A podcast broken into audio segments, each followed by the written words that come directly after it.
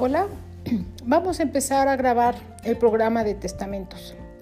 De inicio, tendremos que saber quiénes pueden hacer un testamento, qué es ser capaz, qué es la masa hereditaria, qué pasaría si una persona fallece y no hizo testamento, qué bienes se pueden heredar, quién quedaría sin derecho a heredar todos estos temas son propios del derecho civil, armados y estructurados del Código Civil Federal y también es muy importante entender que para hacer eh, testamentos, la Ciudad de México únicamente está validando los testamentos públicos abiertos. ¿Qué significa esto?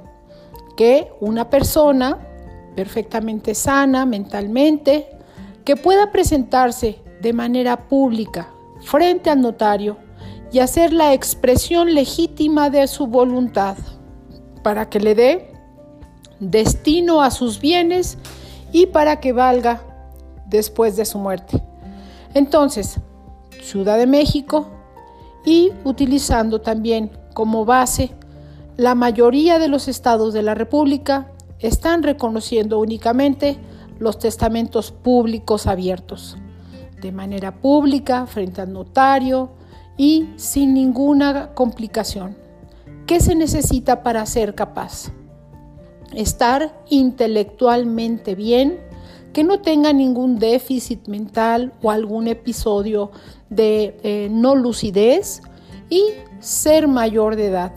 Para hacer un testamento también podríamos considerar una persona que tenga 16 años o 13 años podrá hacer un testamento, ya que en esta condición lo que también se está modificando o promoviendo es el, el destino de los bienes de la persona.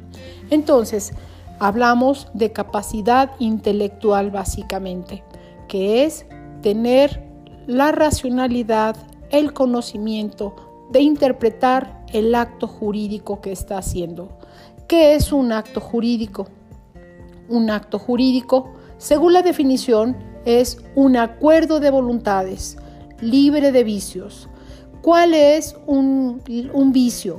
Un vicio pudiera ser un engaño o también que pudiera tener, eh, ejemplo, una persona que se presenta ante un notario, su voluntad sea una, sea la auténtica, pero esté viciada, esté alterada bajo alguna presión, alguna amenaza o algún temor y por eso su voluntad no está siendo la auténtica. Entonces, ese sería un vicio de voluntad y uno de los elementos para revocar o anular ese, ese testamento. Eh, es muy difícil eh, porque un notario a la hora de evaluar y considerar hacer un testamento, uno de los elementos fundamentales que va a considerar el estado de lucidez, la autenticidad de la voluntad. Entonces, eh, la situación se tornaría un poco complicada el pensar que un notario quisiera contravenir lo que dice la ley. El notario es un fedatario del Estado. El Estado le autorizó estar en su representación para hacer valer actos entre particulares y darles el valor público. Así que la condición para elaborar un testamento es la capacidad, la capacidad intelectual o ser dueño de bienes, 13, 16 años y eh, hacer frente al notario ese acto jurídico, acuerdo de voluntades, libre de vicios, que tendrá efecto para después de la muerte. También es importante considerar que cuantas veces una persona desee cambiar su testamento, lo podrá hacer. Hay una regla. El último testamento revoca o anula al anterior. Entonces, si una persona quiere o cambia de, parecer 10 ocasiones, 5 las veces que desee, ella podrá cambiar la decisión de anular o crear un nuevo testamento. Un elemento fundamental para que una persona quede fuera de los derechos de recibir una herencia, lo dice la ley. La persona que atente contra la vida del dueño de los bienes quedará fuera si se acredita que tiene responsabilidad sobre ello.